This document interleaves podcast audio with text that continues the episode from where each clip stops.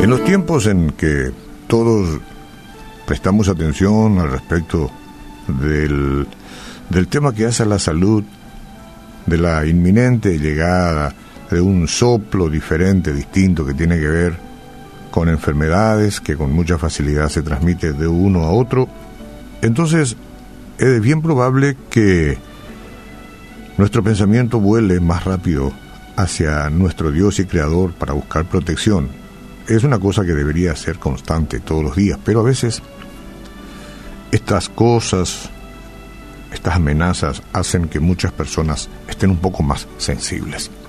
El Salmo 35 dice, porque un momento será su ira, pero su furor dura toda la vida, su favor, no su furor, dura toda la vida, por la noche durará el lloro y a la mañana vendrá la alegría. Usted conoce este salmo, es el 35. El ser humano relaciona a menudo la enfermedad con algún castigo divino.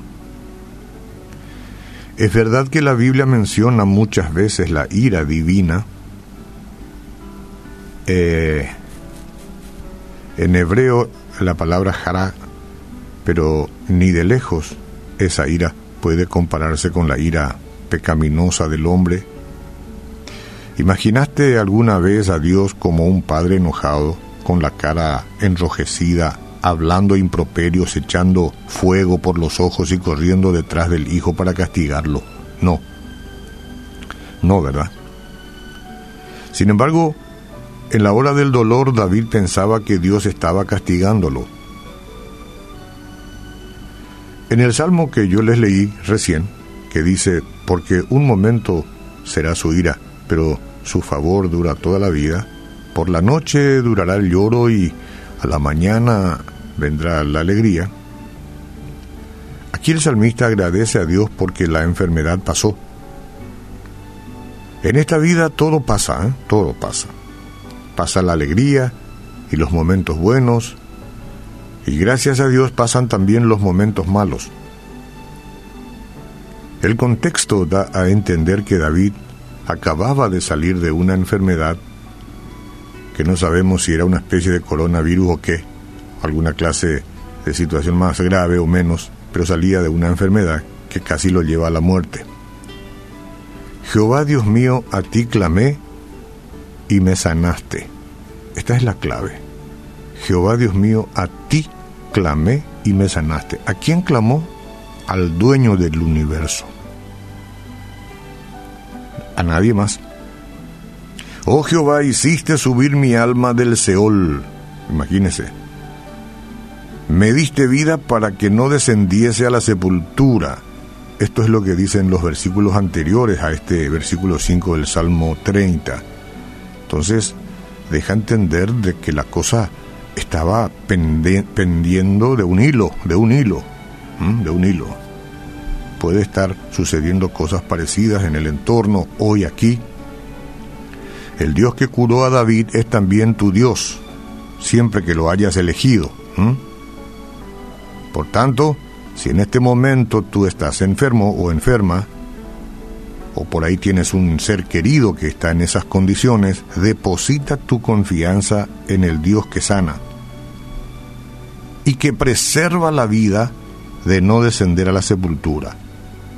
Yo sé que cuando el dolor toca la vida de una familia, todos los miembros de la misma se sienten inmersos en sombras. Nadie entiende nada. Todo parece oscuro. En esas horas puede venir el lloro, pero no olvides que la alegría vendrá por la mañana. Esta es la promesa divina para quienes confían en Jehová, en el nombre de Jesús. El patriarca Job podría hablar de su propia experiencia, el enemigo lo arrastró a las profundidades de la enfermedad y la desgracia. En medio de las sombras, él repetía constantemente, yo sé que mi redentor vive, yo sé que mi redentor vive. Y al fin se levantará sobre el polvo. Y así fue. Así fue. Si usted tiene que cambiar de dirección, de confianza, dejar de confiar en esas otras cosas y confiar en el único que puede sanarlo y rescatarlo desde el borde del sepulcro, hágalo en esta mañana. Dios restauró y el enemigo tuvo que tragar la carcajada aparente de victoria, porque lo levantó. Yo sé que mi redentor vive, diga conmigo, yo sé que mi redentor, que Jesús vive en ese momento el sol de un nuevo día brilló en la vida de aquel hombre fiel. Por tanto, no desespere usted, no se desanime, no pierda la fe. Dios nunca va a permitir que sea usted probado más de lo que pueda soportar.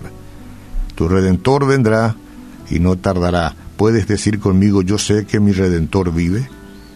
Vamos yo sé que mi redentor vive, es Jesucristo y es a Él a quien me entrego.